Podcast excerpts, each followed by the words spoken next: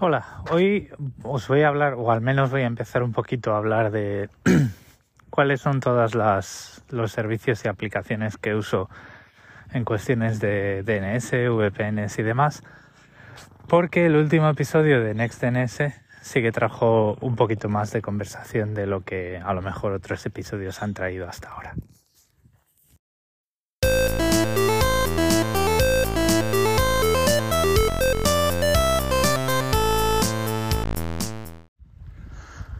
Antes de empezar quiero dar las gracias a, Juan porque al final pues es quien me ha propuesto este episodio porque puede, puede venir bien para poner un poco las cosas en orden. A Josué y a todo el grupo de Telegram porque habéis estado eh, hablando de muchos otros servicios alternativos de DNS como DNS 0 que es un servicio a nivel europeo sin ánimo de lucro que curiosamente han lanzado los creadores de NextDNS también y algunos otros que pues yo no conocía. Y en especial quiero agradecer a Jordi que hace un tiempo me había enviado un vídeo de Eduardo Collado acerca de NextDNS y yo pues eh, estúpidamente lo pasé por alto porque en aquel momento pues estaba aliado con mis instancias de Mastodon y mis cosas y pues a la hora de que me hiciera clic el podcast de, de Michael Bacel, pues no uní los puntos y no recordé que en su momento me lo había enviado. Os voy a dejar ese vídeo de Eduardo Collado en las notas del episodio. Es un vídeo que está muy chulo. Eduardo Collado es, es un es un señor que tiene eh, una o sea, que, que está metido en el tema de hosting y que bueno pues yo conocí personalmente en alguna de las pod nights que se hacían en Madrid antes de venir. Es un personaje muy interesante, eh, sabe un montón de infraestructura, de redes y de centros de datos. Tiene su propio podcast también, que ahora mismo pues voy a buscar y os lo digo, esperad un segundo. Bueno, no es otro que el podcast de redes. Y también os voy a dejar el enlace en las notas del episodio. Como ya digo y como ya le dije a Jordi, pues eh, no se trata de nada más que de haber estado liado y haber pasado por alto aquel comentario en el momento de eh, unir los puntos y decidirme a probar NextDNS. Bueno, pues son cosas que pasan y cosas que lógicamente pues uno no planea y tampoco quiere decir que no agradezca los comentarios y los vídeos y las, las fuentes que me enviáis. Desde aquí muchas gracias Jordi y la próxima vez espero hacerlo mejor. Bueno, antes de empezar lo que quiero decir aquí es que todo lo que voy a contar es acerca de privacidad. Eh, la seguridad la dejamos para otro día, pero eh, a diferencia de lo que se suele pensar cuando se habla de VPNs, a día de hoy nos interesa utilizar una VPN por temas de privacidad, porque la seguridad ya ha evolucionado lo suficiente como para poder prescindir de ellas en la mayoría de los escenarios. Entonces, el primer punto en el que yo personalmente quiero reforzar mi privacidad es con los datos de navegación que mi operador de acceso a Internet ve. ¿Por qué? Bueno, si tú te vas ahora mismo a tu operador de acceso a Internet o a tu operador de telefonía móvil y vas a la política de privacidad, verás que, a no ser que tengas mucha suerte o que lo hayas escogido a propósito, verás que tu proveedor se reserva el derecho a utilizar los datos de tu actividad en Internet con propósitos comerciales. Esto lo que quiere decir es que van a registrar tus movimientos a través de Internet al nivel que ellos puedan y se los van a vender a, brokers de datos, a, corredores de datos, traficantes de datos o como le queramos llamar. Y a mí pues esto me molesta de la misma forma que me molestaría que yo ahora estuviese dando un paseo y hubiese un tipo siguiéndome por la calle por si acaso entro a comprar algo o me paro a tomar una cerveza para pues ver la marca de la cerveza que tomo y este tipo de cosas. A mí eso me parecería mal. Eh, dejaría de hacer cosas o me encararía con este tío y le diría, vamos a ver, porque me sigues, tú quién eres, vete de aquí o, bueno, pues en cualquier caso, tú siempre puedes llamar a la policía si te sientes acosado en el mundo real, ¿no? Entonces, ¿por qué nos tenemos que eh, conformar con que nos hagan seguimiento por internet? Muchos diréis, bueno, pues porque cuando utilizas un servicio gratis el producto eres tú. Sí, pero el acceso a internet y los datos móviles los estamos pagando, entonces si quieren, si necesitan más dinero que me lo pidan y si no me piden más dinero, pues eh, que no me espíen. Y como no se puede contratar un servicio de acceso a internet, o sea, tú no puedes, por ejemplo, ir a un proveedor determinado, como puede ser Telstra en, en Australia, que es de los que te dicen muy clarito que van a utilizar tu navegación con propósitos comerciales y no puedes pagar un extra por privacidad, ¿no? Entonces, como no puedo pagar un extra por privacidad, pues me busco eh, mis propios mecanismos. Y el primero de ellos es utilizar uno, un servicio de DNS diferente al de mi operador y a poder ser de DNS seguras, de la forma que sea. Vale, hay muchos protocolos para conseguir DNS seguras, pero el, resultado es el mismo. Entonces, ¿qué es el DNS? Eh, recordatorio rapidito, es un servicio por el cual tú cuando escribes en el navegador www.micromáquina.com, el navegador puede irse al servicio de DNS y decirle, oye, micromáquina.com, ¿esto dónde está? Y ese servicio le devuelve la dirección de red, una cadena de números o una cadena alfanumérica, depende del tipo de red. Y pues el navegador es capaz de encontrar, en este caso, el router tras el cual tengo una Raspberry Pi con mi, con mi blog por ahí. Cuando utilizamos, ya solo por el hecho de utilizar un, un servicio de DNS diferente al del operador, le estamos poniendo las cosas más complicadas y estamos obligando al operador de redes a gastar más en hacer el análisis de tráfico en otro sitio. Si tú utilizas el servidor de DNS de tu propio operador, pues le estás directamente tirando a la cara hojitas de papel con todas las webs a las que visitas, ¿vale?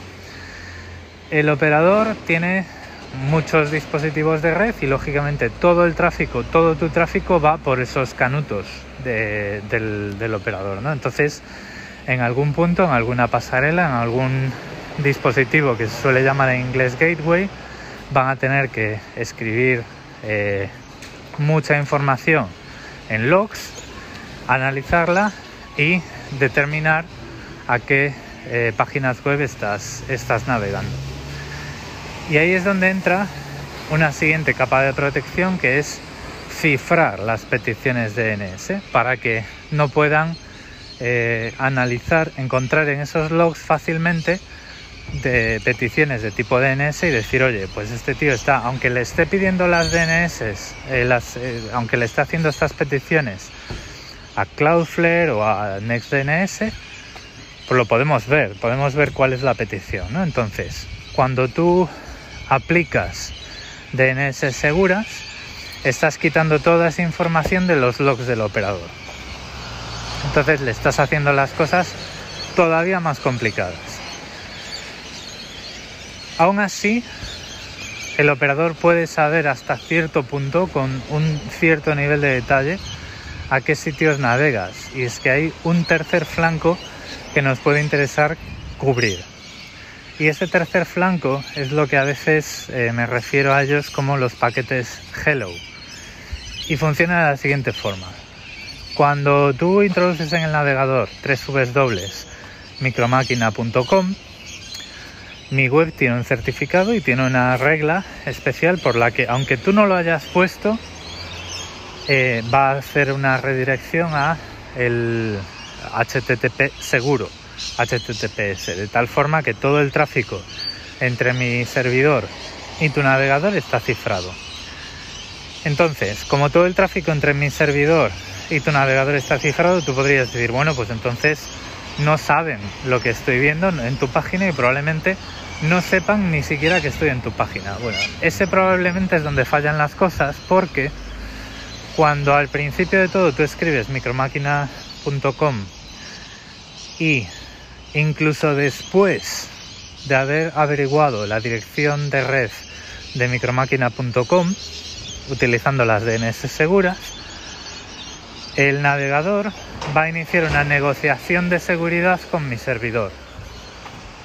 Van a decir, oye, ¿Qué tipo de certificado tienes? Pues este. ¿Qué algoritmos soportas? Pues estos. ¿Qué, ¿Cuál es la longitud de claves? Pues esto. Y van a negociar una serie de parámetros, se van a intercambiar unas claves de cifrado y a partir de ahí pues ya todo el tráfico es cifrado. Bueno, pues en esta fase de negociación hay una etapa en la que el servidor y el navegador literalmente se saludan. Se dicen hola, se dicen hello y el servidor se identifica con el nombre de dominio, micromáquina.com.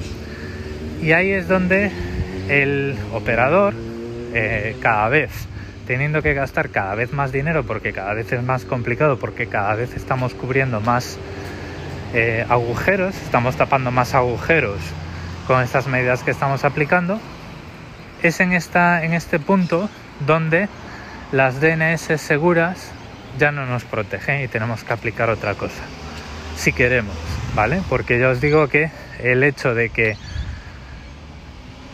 sepan el dominio al que navegas, pues ya no tiene tanto valor como si absolutamente todas las peticiones eh, las resuelve el,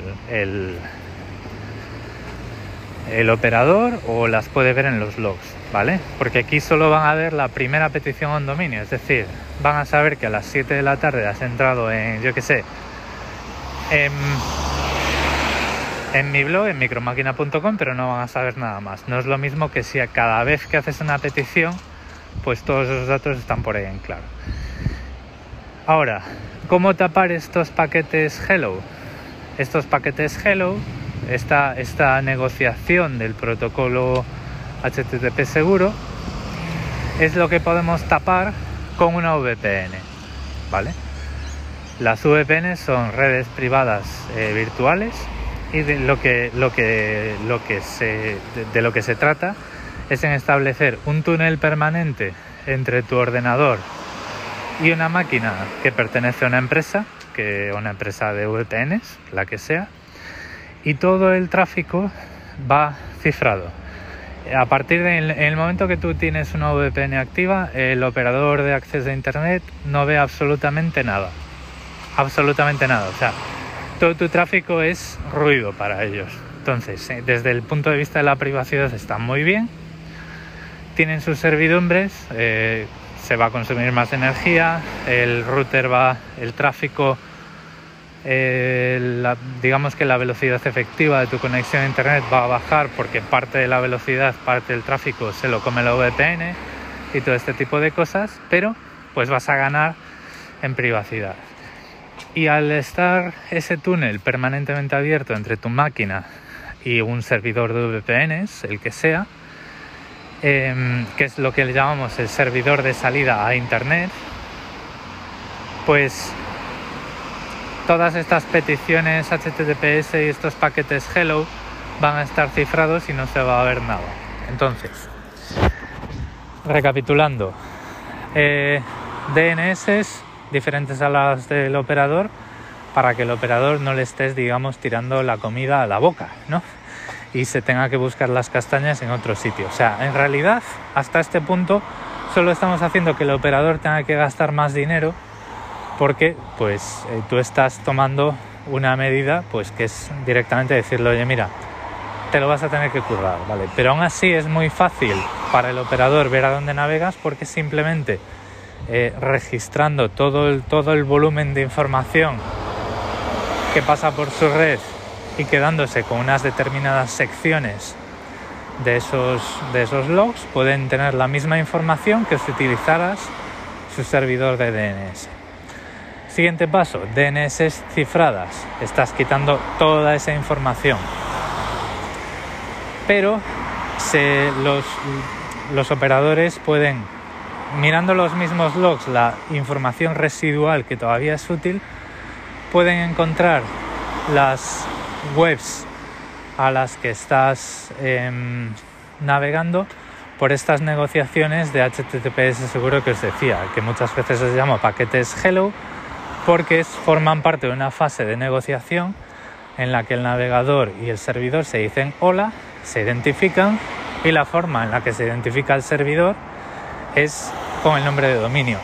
Y ese nombre de dominio, como está todavía en la fase de negociación y no se ha podido cifrar nada, pues va en texto claro. ¿Cómo tapamos estos paquetes Hello? Teniendo una VPN. Vale, entonces, para terminar este episodio y clarificar un poquito las cosas, ¿cuál es mi configuración actual, mi setup actual? Mi proveedor de DNS ahora mismo es NextDNS. Os conté la semana pasada o el, hace unos días que lo había escuchado en el podcast de Michael Basel y me había tirado por el terraplén y además me lo había comentado Jordi hacía un tiempo pero estaba yo con la cabeza en otras cosas y en el momento pues no caí. Y es un DNS que es eh, privado en el sentido de que eh, o sea a favor de la privacidad, respetuoso con la privacidad porque no utiliza nada con fines comerciales, ofrece DNS seguras y además tú lo puedes configurar para que no guarde logs de ningún tipo bajo ningún concepto, que es como lo tengo yo. El, esta es una cosa, una de las cosas que hay que ver cuando escogemos empresas de DNS o empresas de VPN, ¿no? qué es lo que hacen con los logs. Eh, ellos registran, pueden registrar todo el tráfico eh, que tú has hecho. Bueno, pues nosotros nos interesa saber primero si lo registran y si lo registran para qué, política de privacidad y por cuánto tiempo. Porque al final todas estas empresas, ah, si no nos fijamos, podemos estar yendo de Guatemala a Guatepeor, como, o de Málaga a Malagón, y como se dice en diferentes sitios y podemos estar cambiando eh, un digamos cambiando un demonio por otro ¿no? de la misma forma que queremos que eh, no queremos que nuestro proveedor de acceso a internet comercie con nuestros datos pues tampoco nos interesa encontrar una o sea despistados contratar una VPN o un servicio de DNS que comercie con nuestros datos. Entonces, la política de logs es importante, no lo había comentado, lo eh, hago el apunte aquí. Y, pero bueno, yo creo que esto se entiende bien. NextDNS, ya digo, ofrece DNS eh, respetuosos con la privacidad, DNS seguras y además te ofrece configuraciones para el router de casa, con lo cual toda tu red local estaría protegida. Te ofrece perfiles nativos de iPhone, que es lo que comentaba el otro día, que es como lo tengo yo ofrece aplicaciones móviles por si no te gusta o no puedes utilizar esos perfiles nativos para que te puedas llevar esas DNS a cualquier red sin tener que andar eh, tocando la configuración cada vez, incluyendo la red de tu operador móvil. Y además te permite subir listas de bloqueos de trackers y eh, poner listas de denegación o listas de control de acceso, vamos, que puedes puedes hacer que tanto para tus móviles como para tu red local, pues nadie pueda entrar en Facebook si tú no quieres. Y, o sea, está muy bien. Claro, todo esto, como yo os decía, deja un fleco abierto que es esas negociaciones HTTPS, ¿no? Esas negociaciones HTTPS que no son tan buenas como tener acceso a las peticiones de DNS porque quien sea solo va a ver que has entrado en un dominio, pero no va a haber el resto de actividad porque una vez que ya esa fase de negociación, ese, esa fase de hola, hola, hola soy el navegador, hola soy el servidor ya ha pasado, pues todo el tráfico ya está cifrado y no pueden ver eh, a través de qué estructura de micromáquina.com has estado navegando, ¿no? vamos a por decirlo así. Para eso, yo lo que tengo personalmente es 1.1.1.1 eh, de Cloudflare, que no solo te da sus propias DNS, que también están muy bien cuando lo activas, sino que además es una, es una VPN entre tu dispositivo y el servidor de Cloudflare más cercano. Entonces, con eso, eh, yo es lo único que necesito de una VPN, porque como decía al principio del, del episodio, de lo que voy aquí a hablar aquí es privacidad, no de seguridad.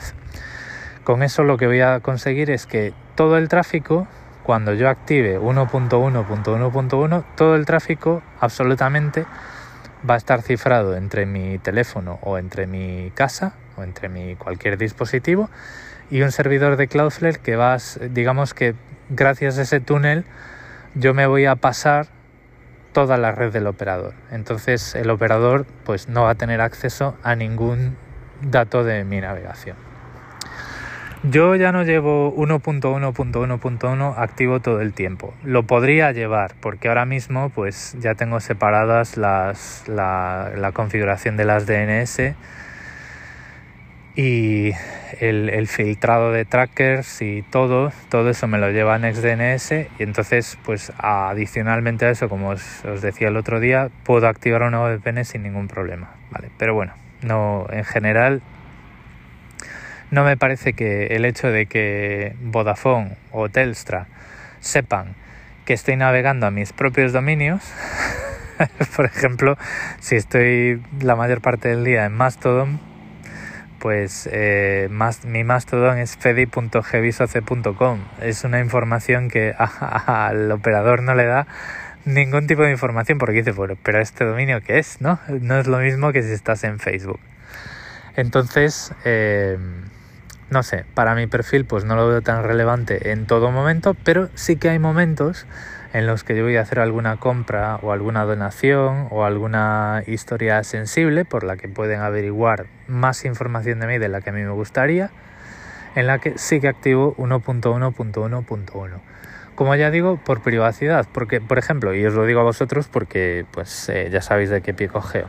Si yo estoy suscrito a TheGuardian.com como, como mi periódico principal, pues eso pues me sitúa en un espectro de un determinado tipo de prensa y un determinado tipo de punto de vista a la hora de analizar las cosas que bueno pues puede tener cierta repercusión en, la, en, en el ámbito comercial ¿no? de los productos, historias, contenido y anuncios que un determinado grupo de publicidad le gustaría ponerme delante. ¿no? Entonces, yo por ejemplo digo, bueno, pues voy a estar voy a suscribirme a este a este servicio pues pues puedo activar 1.1.1.1 o si por ejemplo pues estoy accediendo online a mi historial médico.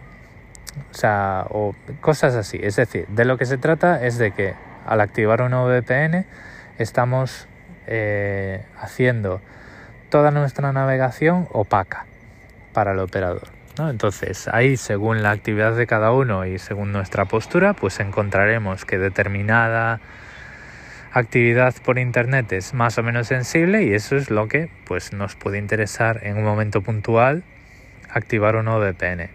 ¿Que nos interesa que no se sepa nada nunca? Pues la llevamos activada todo el tiempo y no hay ningún problema.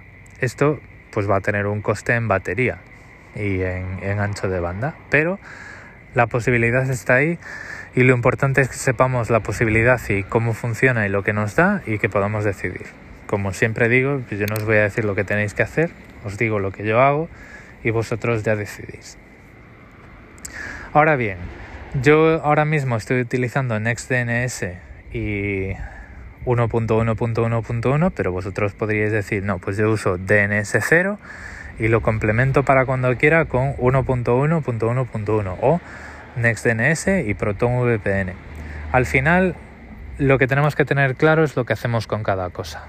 Con las DNS que no son del operador, cuando aún encima le aplicamos DNS seguras y cuando además aplicamos ese extra que sería activar la VPN. Y esto, como ya digo, es 100% privacidad. Activando una VPN hoy en día no vamos a ganar seguridad en, el, digamos, en casos de usos domésticos. La seguridad que se consigue con una VPN es para acceder a recursos empresariales que no están expuestos a través de Internet, pero que podemos necesitar cuando estamos trabajando, pues lo que hace la VPN es hacer un túnel entre la red de nuestra empresa y nuestro ordenador que está pues totalmente cifrado entonces protegiendo toda actividad y todo tráfico en cosas que pues no son como navegar por HTTPS ¿no? que puede ser pues acceder a una carpeta de red o cosas que no tienen por qué cumplir los mismos estándares de seguridad que ahora mismo cumple la web pública con el HTTPS. Con esto lo que quiero decir es que aunque tú en un hotel entres en la página del banco o pagues con una tarjeta de crédito sin tener un VPN, a día de hoy, a no ser que tu navegador te diga que hay un problema con el certificado o que una aplicación móvil te diga que hay un problema con el certificado y que no deberías continuar, no vas a tener problemas de seguridad. O sea, a día de hoy, como dije al principio del episodio, prácticamente y de facto es obligatorio utilizar HTTPS en la web. Eso cifra todo nuestro tráfico, entonces todo el tráfico de credenciales, usuarios, contraseñas, el saldo de las cuentas del banco y todo eso, ya digo, a no ser que recibamos una alerta en el navegador, eso va a estar cifrado y el tipo que lleva la wifi del hotel no lo va a ver. Y en los teléfonos móviles, hace ya un par de años que los, principales eh, sistemas operativos móviles, vamos, las tiendas de aplicaciones, pusieron una política de que todas las aplicaciones debían comunicarse con su servidor de forma obligatoria por HTTPS. Entonces, a no ser que estemos utilizando una web muy cutre o una aplicación muy cutre que nos hemos instalado desde una tienda muy cutre de aplicaciones móviles, eh, no vamos a incrementar de forma significativa la seguridad con una VPN. O eso al menos es lo que yo tengo entendido y lo que he estado eh, viendo discutir desde la grada, viendo discutir a gente que se dedica al tema de la seguridad. Entonces, como ya he dicho al principio del episodio, privacidad. Este es el episodio de hoy. Espero que os haya resultado al menos eh, un poquito más estructurado, un poquito más, pues todo puesto junto, un poco razonado de cuáles son los niveles que queremos y cuál es la herramienta para cada nivel de privacidad. Espero que os haya resultado útil e interesante. Y si no, pues recordad que en las notas del episodio tenéis todos mis medios de contacto. Os dejo en las notas del episodio la dirección del, vamos a ver, el vídeo de Eduardo Collado y la donde podéis encontrar su podcast otra vez, muchas gracias Jordi. Me siento muy mal por el por haber pasado por alto que me habías enviado tú antes y desde el, desde el canal de Eduardo Collado información acerca del NextDNS, pero bueno, pues uno puede abarcar lo que pueda abarcar y esta vez me ha salido mal. Lo dicho, muchas gracias por el tiempo que habéis dedicado a escucharme y un saludo.